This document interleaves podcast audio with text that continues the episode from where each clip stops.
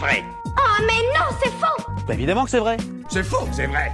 C'est faux et c'est pure calomnie. Ah, c'est pas faux.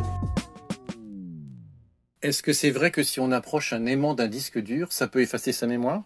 Alors déjà, je ne vois pas vraiment pourquoi on irait faire ça, l'idée est un peu bizarre en soi. Mais bon, on sait jamais, si vous êtes du genre à ranger vos affaires un peu n'importe comment et que le disque dur qui contient toute votre vie tombe à côté d'un aimant, il vaudrait mieux éviter la catastrophe. Il ne me reste plus qu'à vous souhaiter bonne chance. Pas sûr que ce soit une question de chance, mais explorons ça ensemble. On a déjà détaillé ce qu'est un disque dur dans un ordinateur dans le cadre de notre épisode sur la mémoire RAM. N'hésitez pas à aller l'écouter pour en savoir plus sur ce sujet. Mais dans l'immédiat, je vais vous faire un petit rappel.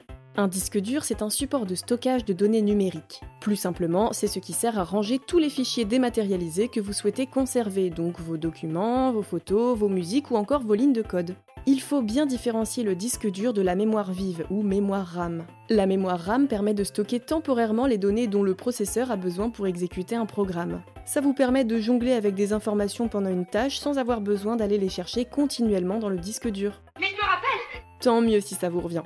Du coup, on voit bien qu'on n'est pas sur la même dynamique ici.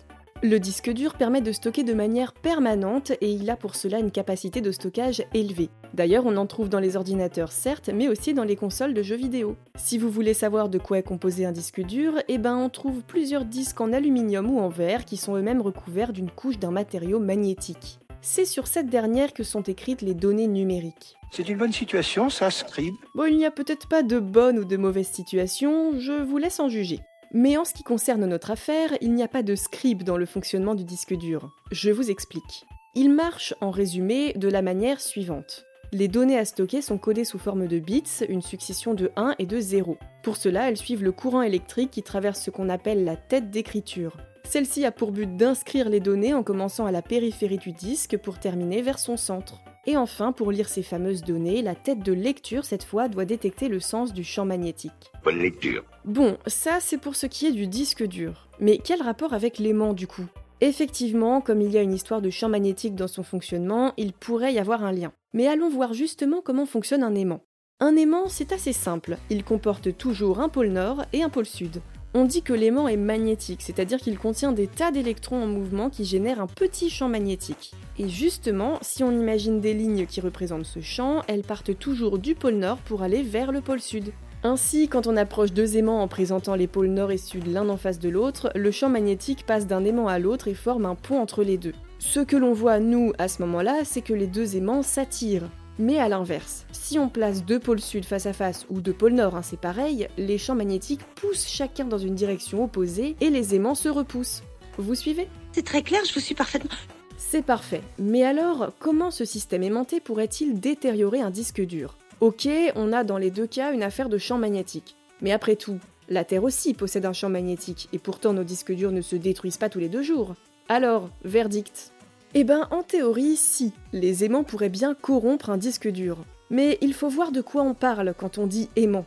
Si vous utilisez l'aimant qui orne fièrement votre frigo, il ne va rien se passer du tout. Il faut un aimant bien plus puissant que ça pour qu'il puisse y avoir un effet.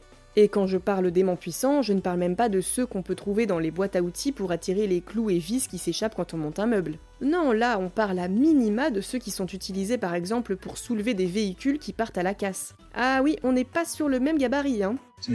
Et vraisemblablement, il y a peu de chances pour que votre disque dur fasse connaissance avec ce type d'aimant. Sauf si vous travaillez dans une casse ou que vous l'avez oublié dans votre voiture qui part à la destruction. Et dans ce cas-là, a priori, bah, c'est déjà mort pour votre disque.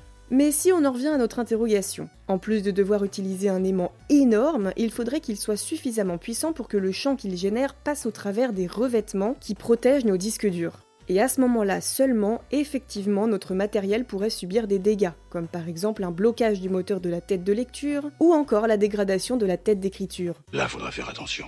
Tout ceci est irréparable évidemment, alors c'est sûr qu'il vaut mieux faire attention. Mais comme vous l'avez vu, il faudrait vraiment forcer pour que votre disque dur soit endommagé par l'effet d'un aimant. Vous avez en réalité plus de risques de l'abîmer en le faisant tomber. Alors un conseil, pensez à le protéger avec une petite housse ou une coque. Essayez de pas en abuser et prenez-en soin.